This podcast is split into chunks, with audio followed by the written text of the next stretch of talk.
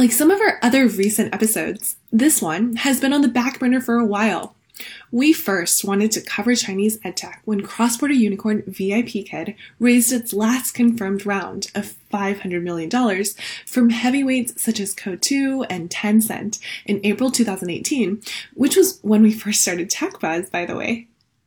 That's because we had known about the company from its earliest days and thought it to be a fantastic example of the business opportunity in Chinese edtech. But I think it's good that we waited a year because the latest news about VIPKid, at least, is that it's having trouble raising money. Although that's not true for the industry as a whole because edtech continues to fly high in China. Indeed, out of the 12 startup unicorns categorized as edtech by CB Insights, eight are from China. This type of dominance is pretty rare. And we aren't even counting all the publicly listed Chinese education companies in the US. Although it's true that most of them primarily operate offline and so aren't really ed tech, even if they do also offer online and distance education as well. Right, but who doesn't these days? In this episode, we are going to focus on one specific company in the edtech sector, VIPKid, but also K 12 English learning edtech more generally, with an emphasis on the tech. So, very little on your education companies with traditional roots, like New Oriental, which is the $15 billion test prep giant from China that's basically twice as big as Pearson. New Oriental should sound familiar to old-time tech buzzers because it's also the original home of Luo Yonghao, the celebrity founder who has come up multiple times in TechBuzz material, most recently two episodes ago in our deep dive on e-cigarettes. But he was first mentioned, along with many other now famous New Oriental alumni, in episode 21 on Bullet Messenger, the self-proclaimed WeChat killer. I am guessing that this is the first, but definitely not the only time that we will talk about the edtech industry in China on TechBuzz, because it's like the last few topics we've covered online brokerages, e cigarettes, plastic surgery, and esports live streaming.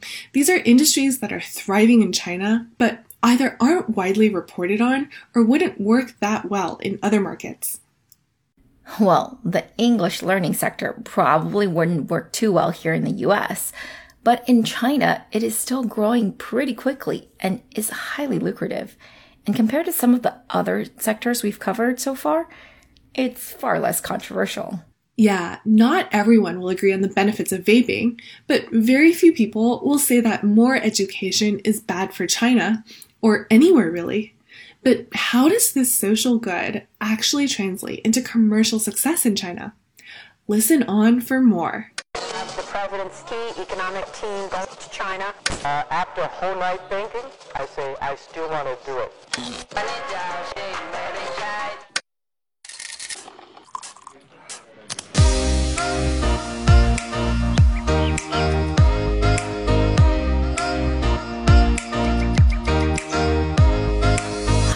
Everyone. We are TechBuzz China by Pandaily, powered by the Sinica Podcast Network. We are a bi weekly podcast focused on giving you a peek into what's buzzing within the tech community in China. We uncover and contextualize unique insights, perspectives, and takeaways on headline tech news that don't always make it into English language coverage, so you can be smarter about the world of China tech. TechBuzz China is a part of pandaily.com, an English language site that tells you everything about China's innovation. I'm one of your two co-hosts, Rui Ma, and I will be in China next week. So please do reach out if you're in Beijing or Shanghai and want to chat. And I'm your other co host, Ying-Ying Lu. We'd like to acknowledge our partners, Deal Street Asia and SupChina, the creator of the Sinica Podcast Network. In addition to TechBuzz, you can also find Sinica, which covers current affairs, NüVoices and Ta for Ta on women, the business-oriented China Econ Talk, and the Caixin Sinica Business Brief from China's leading business magazine.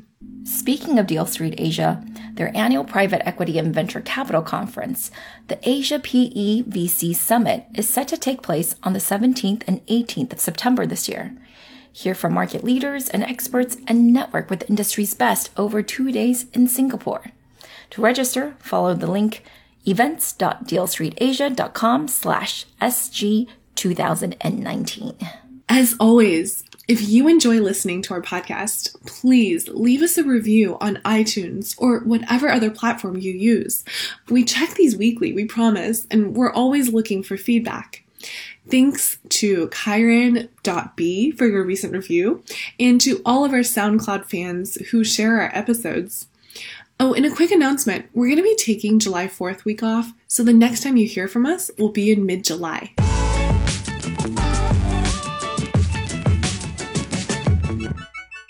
Today's episode is brought to you by the Trans Pacific Experiment How China and California Collaborate and Compete for Our Future. A new book out on August 13th by Matt Sheehan, a former journalist in China and current non resident fellow at the Paulson Institute's think tank, Macropolo. Matt is one of the smartest and most thoughtful voices on US China topics, and this book is going to tell you things you never knew about how intertwined China and California are, and how that's playing out in people's lives here on the ground. You'll definitely want to pre order this book on Amazon. Go to our transcript for the link or follow Matt on Twitter at MattSheehan88. That's M A T T S H E E H A N 88.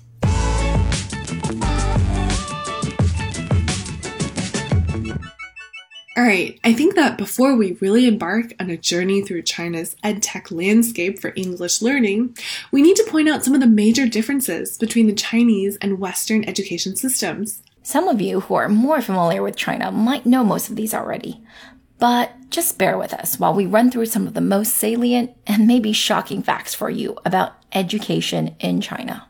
So, first things first, you might have heard us mention this already in previous TechBuzz episodes that highlighted consumption downgrade or the emergence of companies that serve the lower tiered cities in China and their lower income residents. But overall, China is not actually a very educated country. I know. Hard to imagine when there are over 300,000 students from China studying in the US alone every year making up a third of the entire international student population here and contributing a commensurate percentage of the tuition fees too. But the truth of it is that while 300,000 people is a lot, it's a drop in the bucket when compared to the 1.4 billion total Chinese citizens who are alive today.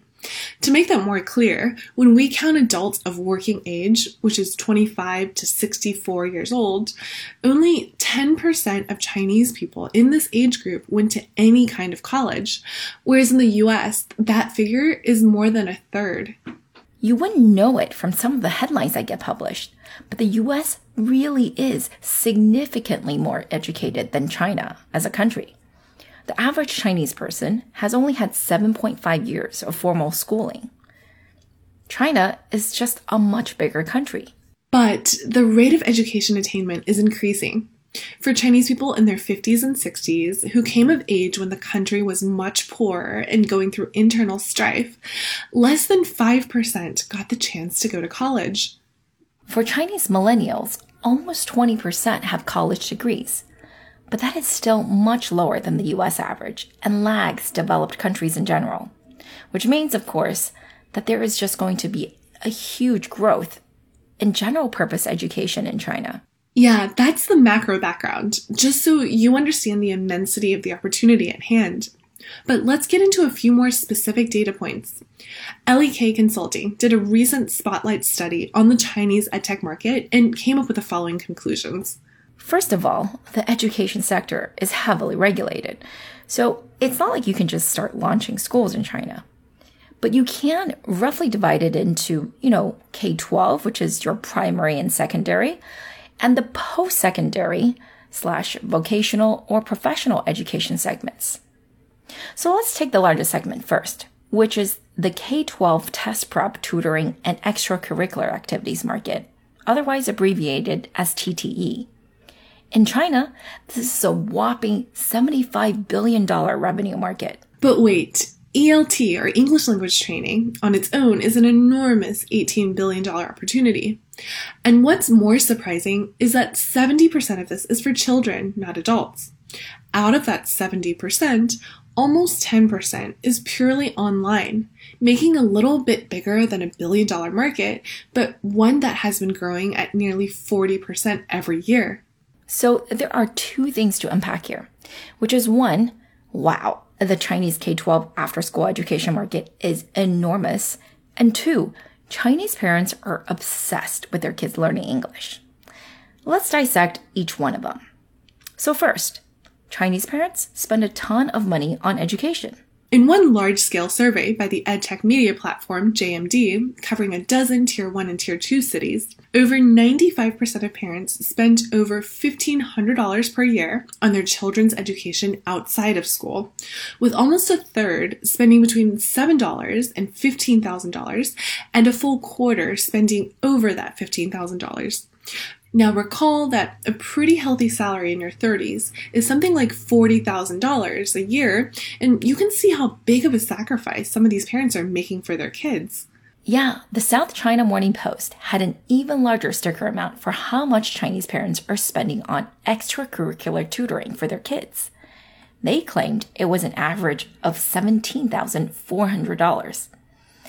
I think that they're probably only surveying tier one city residents though, because that would literally bankrupt families. Compare this to the US, where a recent survey by Capital One showed that, wow, about 20% of families plan to spend more than $2,000 on their child's after school activities this year, and this was already considered a lot. And what's even more ridiculous is that a financial website estimated that a New York City family making half a million dollars a year would spend $12,000 per year on after school lessons and activities. That would make them below average for a Chinese family. Okay, so maybe these comparisons aren't all apples to apples, but it's the closest we can get. And the point is that there is a magnitude of difference in the willingness of Chinese parents to spend money on their kids' education versus us here in the US. And out of that willingness to spend, about one third of this money went to K 12 subject related tutoring. So, not music nor sports lessons, but like actual tutoring. Of those, English is one of the most popular, but by no means the only subject for Chinese kids to beef up their skills in. Math is also a huge business in China, especially before the government removed the additional points you accrue in college admissions for math related achievements. Luckily, it's now moving towards a more balanced assessment system with a special emphasis on the arts. We'll have to go into math tutoring another day because it's responsible for propping up another set of unicorns. But today, it's all about English. Why, oh, why are the Chinese so obsessed with learning English? I mean, unlike in Hong Kong or Singapore, English is not actually used very often in daily life or in society at large. What it does have, though, is this outsized place in the education and employment system. In China, many kids start learning English in kindergarten before they start primary school, and in any case, by grade three, English classes become mandatory. You then study it throughout college, upon which passing the College English Test, or CET, at a Band 4 or Band 6, which is known simply as 4级 or 6级, is a prerequisite for graduation and for employment. Band 4 requires you to know about 4,500 words, so it's not that hard, and the speaking portion is optional. But still, this explains why, at least amongst the college educated in China, quite a few people can read and write passably in English, but much fewer can speak it well. If you are an English major, though, you have to take a different and much harder exam to demonstrate proficiency. Now, beyond that compulsory requirement, there's just the fact that many Chinese parents want their kids to study abroad, primarily in English speaking countries such as the US. Many of them want their kids to do so because they think the Chinese system is too hard and restrictive and is just generally an unhappy place to be, but most of them know that being bilingual and foreign educated means you get the best employment opportunities back in China. So that is their way to the top. And in China, it is incredibly difficult to rise to the top because there are just so many people. Your chances of being admitted to any tier one university, not just like a Harvard or Stanford, but to any of the top 150 universities in China are about 6%. And the real figure is probably lower than that because, let's face it, those with wealth and connections generally can find some backdoor in. Of course, it's difficult to compare across countries, as in the US at least, you pick which schools you want to attend, versus in China, it's one giant forced ranking system based on your standardized test scores that make you minimally eligible for certain departments at specific schools. So that 6% is artificially low, but still, it gives you some insight into the inherent competitiveness of the system and explains why Chinese kids often get the least sleep during their high school years. This is totally normal to study until nearly midnight every day, including weekends, with just one day off a month. Maybe.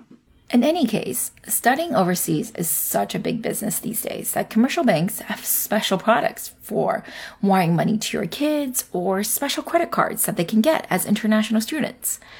And in recent years, one of the bigger trends has been to send your kids abroad earlier and earlier. A decade ago, only about one fifth of all Chinese students studying abroad were doing so at the bachelor's level. The majority were leaving the country for graduate school. By 2017, however, these numbers were roughly equal at 40% each, with the remainder filled in by the high growth segment of Chinese students going abroad before college, many for high school, but some even earlier in their lives. That group, by the way, has more than tripled in recent years for the top destination countries, which are the US, UK, and New Zealand, of all places. But let's also not overstate the importance of this group.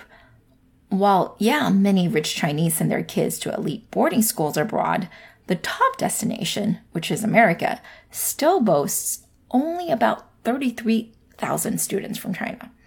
So that's not very many at all. That's because it's an incredibly expensive endeavor, and so it's only available to the select few privileged enough to consider it. For everyone else, it's just a far fetched dream. So there we go. I think we've explained the Chinese propensity to spend on after school education for children and also the importance of English education, which is exactly where the addressable market for VIP kids sits. What do you think, Rui? Time to tell Cindy's story? Yep. The legend of Cindy Mi, Mi Wenjuan, who is, by the way, only 36 years old this year, goes something like this. Cindy grew up in a small town in rural China, but somehow, inexplicably, took to English learning like a fish to water. However, she wasn't a genius at math, not like she was at English. And so, after being reprimanded by her teacher for being quote unquote the worst student ever for failing at doing some math, she felt so frustrated that she simply stopped trying and then eventually very valiantly quit high school her junior year. And then she followed her uncle to the big city of Harbin to open up an English tutoring business called, well, what else? ABC English. She talks about her experience a lot. The teacher who made her feel so deflated that she quit school.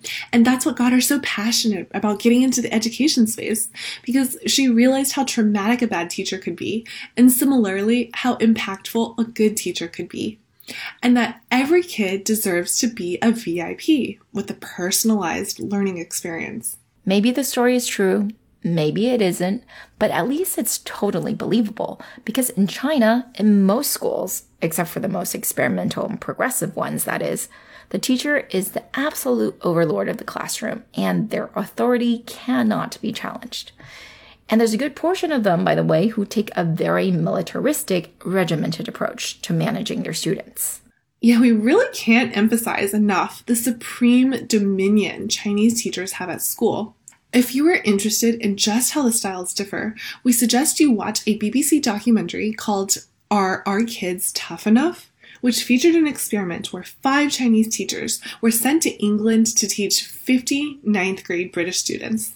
The resulting cultural clashes were apparently super entertaining, but as one student put it bitterly, acting like robots was the way to go.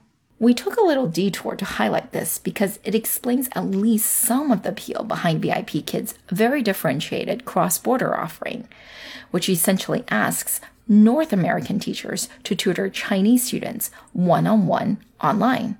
For most kids, learning from North American teachers are going to be very, very different from their typical classroom experience. That is, they can expect to have a lot more fun. Back to Cindy's story. After working as her uncle's right hand woman at the family business for a decade, where they became at one point Beijing's largest children's English learning school, she wanted to grow even faster, but she couldn't convince her conservative family to take in outside capital. So she decided to part ways and go back to school. After fulfilling requirements for a bachelor's degree in English literature, she applied to and was accepted into the Li Ka-shing funded CKGSB, or Cheung Kong Graduate School of Business, where she was exposed to a lot of unfamiliar and innovative business ideas and technology. Lots and lots of technology. Because this was Beijing in the early 2010s, and the startup boom was just about to commence. Armed with this new knowledge, she decided to re enter the education market, but this time with a tech based strategy. She would still focus on what she knew well, that was teaching kids English. VIP Kid would be founded in 2013. From the beginning, she designed it so that it was a distance learning program where teachers were recruited from overseas. And at first, she only looked for those who had graduated from elite universities like Harvard or Oxford because those teachers were so easy to market to eager Chinese parents.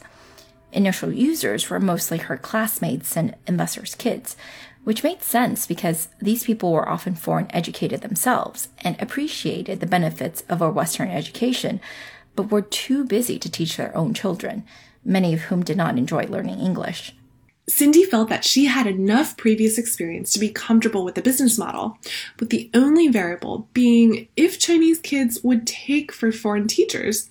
So she started off charging even her pilot customers, although she gave them back the credit, so it was effectively free. But the product itself was never free, which was very smart. When it turned out that the kids loved their North American teachers so much that they didn't want to leave the classroom after the session ended, the team knew they had a winning product. Although honestly, who wouldn't? As we've explained, most Chinese teachers don't play silly games with you. You're crushed with homework and tests from grade one. A few other things about how VIP Kid works. VIP Kid makes up its own curriculum, but it's based on the American CCSS or Common Core State Standards, which is a set of academic standards for what every student is expected to learn in each grade level, from kindergarten through high school. For VIP Kid, the focus is on the English Language Arts, or ELA standards, and the company has a staff of over 200 experts who have adapted it in a way to be most effectively taught to Chinese students solely using English. So basically, you're getting an American education from the comfort of your own home. Or so that's how the tagline goes, anyway. 美国小学再加上. But is it that easy? Well, first of all, one of the main complaints is that in VIP Kids system, you don't get paired up with a permanent teacher. Sure, because the lessons are standardized and provided by VIP Kid, it technically shouldn't matter who's teaching as long as they're well trained. But many parents still think that a different instructor every time, or nearly every time, is very disruptive to their child's learning experience and prefer instead their child to have a consistent teacher. And how much does it cost? VIP Kid rates average about $15 to $18 per 25 minute lesson, depending on how many you buy, whether a few months worth of lessons or more. And teachers, by the way, if you're curious, get about half of that, depending on performance and incentives. Most parents are scheduling three to five lessons a week, and this can easily run into the thousands annually. Pricing wise, VIP Kid is up to 50% more expensive than many of the offline tutoring centers. But those tutoring centers often don't have true North American native speaker certified teachers. And for many Chinese parents, education is one of those goods that you're willing to pay a premium for. Only the best for your kids, right? And good thing too, because by selling these large upfront packages, VIP Kid gets good cash flow, from which it has been supposedly funding its continued expansion. Although that might become more limited in the future, as the government has announced that lessons cannot be sold more than three months in advance. It's also a sign of your social status to be able to afford a foreigner tutor. It's not very politically correct to say this, but in China, nationalities and accents matter. People in China, above all, love American accents. I know. Thanks, Hollywood. And so, not just having a foreign tutor, but one from North America, and one that's gone to a top university? Wow, that's a major plus for your social status. And is it that hard to become a VIP teacher? well, maybe. Cindy has said in public that the teacher interview process is highly selective. Only 5% of interviewees receive offers to teach. That sounds a little low to me, but it is true that you can find many how to videos on YouTube that teach you ways to ace the VIP Kid interview. And we registered for the process just to get a sense, and it does seem very intense with many steps involved. But that hasn't stopped VIP Kid from recruiting an, an impressively large number of teachers, who, by the way, also refer each other like crazy, at something like 75%. From the early days, where Cindy had to personally go on social media to cold email and invite her first 20 teachers, VIP Kid now boasts over 60,000 of them. I don't think they're all from Ivy Leagues, and indeed, not all of them are teachers by profession, although it seems that most are. But 60,000 is more than double the 27,000 North American English teachers that Cindy estimates live and work in China today. And these 60,000 teachers are servicing over 600,000 paying students. Translated into revenues, by early 2017, VIP Kid was at over $50 million in annual sales and grew by six times to 330 million by Q1 of 2018. However, losses are also widening because despite touting an impressive referral rate, marketing has been very expensive and very much offline. A strategy, by the way, that has been blamed on Cindy's history as a non tech entrepreneur. In fact, it's so expensive that in 2018, marketing was over 54% of revenues, which obviously contributed to the company's ugly negative 70% net margin. So it seems that the 70% customer referral rate VIP Kid boasts is not all that astounding because a Frost and Sullivan research report says that the average referral rate for non-adult English learning in China is at 60 to 70%. And at least as of the beginning of this year, VIP Kid said it's not planning to be profitable for a long while. Sure, 600,000 paying students is no joke, but the company estimates that it will only be profitable when it gets to 3 million paying students, meaning it's got to grow another five times at least. The company seems confident that it will be able to do so in the next three years, though, and so is asking for double its last round valuation with a target of $6 billion assuming the company grows at least 100% last year, which it looked like it was on track to do. That's about a 10x revenue multiple for calendar year 2018. That's not terrible until you consider the fact that it might have lost a billion dollars as well if operationally it hasn't learned to lower marketing costs. So, to no one's surprise, Earlier this year, rumors abounded that the company was going bankrupt and was unable to pay for employee benefits, which of course it quickly denied. But further bad news came in the form of a harsh announcement from the Walt Disney Company, who denied any official cooperation with VIP Kid, despite VIP Kid having claimed deep content partnerships over the years with them. Disney, by the way, is one of the most valuable Western brands in China, and it has its own very successful English program for kids that's called Disney English that should be in the hundreds of millions of revenues this year. So it kind of makes sense that it wouldn't have established any deep ties with VIP Kid, who is ostensibly a competitor.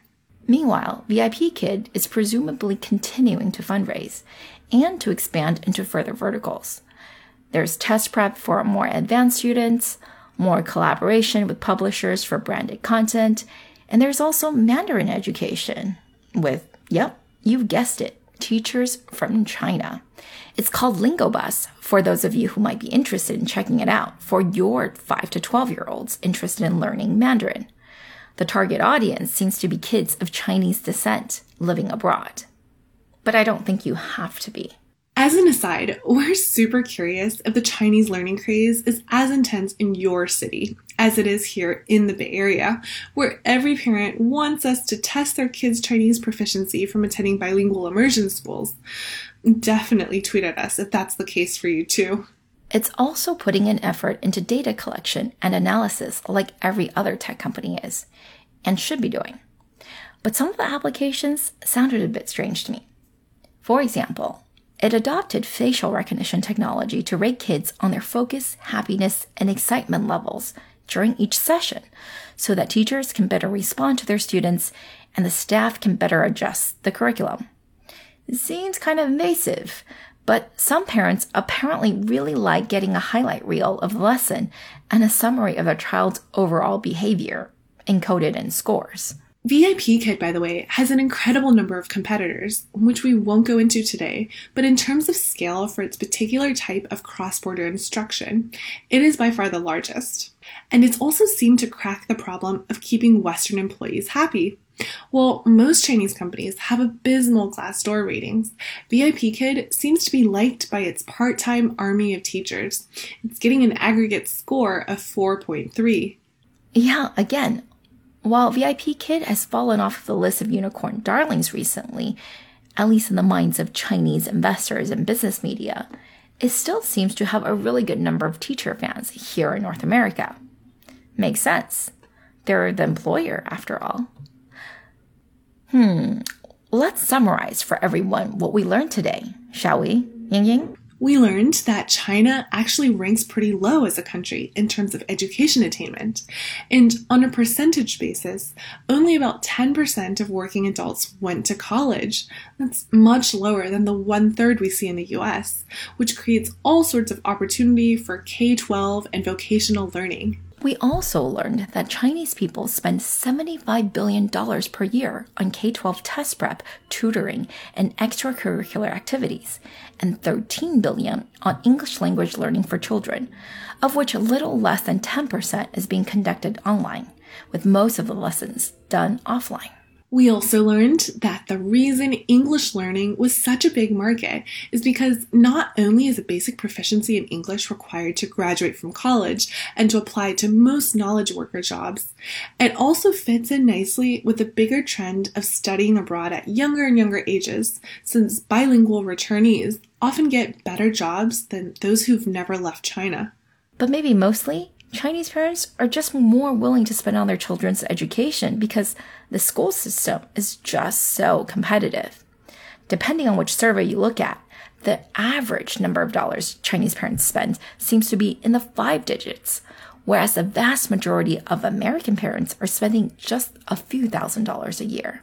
And in stepped VIPKid's Cindy Mi, a spunky female entrepreneur who was a high school dropout that eventually made her way to a premier MBA program in China and got the idea to have North American teachers teach Chinese kids English using a proprietary curriculum. Although it's priced at a premium, the company is now generating at least half a billion dollars of revenue annually and has over 600,000 paying customers. That being said, it's not a given that the company will thrive despite having raised over $800 million from the likes of Sinovation, Sequoia, Tencent, and Coatue. The main reason is because its marketing costs remain astronomical. And one thing we haven't discussed is will rising US China tensions affect VIPKid's business at all? International student enrollment from China to the US will certainly decline in the near future. And maybe less folks from North America go teach English in China. How will these forces interact and affect the K 12 English learning market in China? Let us know what you think. And as a reminder, we're going to be taking a week off for July 4th. So happy Independence Day to our US listeners and happy Canada Day to those of you tuning in from Canada. We'll see you guys in three weeks.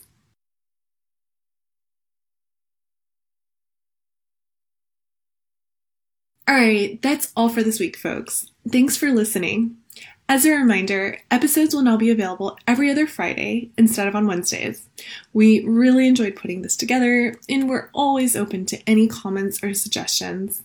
You can find us on Twitter at ThePandaily, at TechBuzzChina. My personal Twitter account is spelled G I N Y G I N Y. And my Twitter is spelled R U I M A.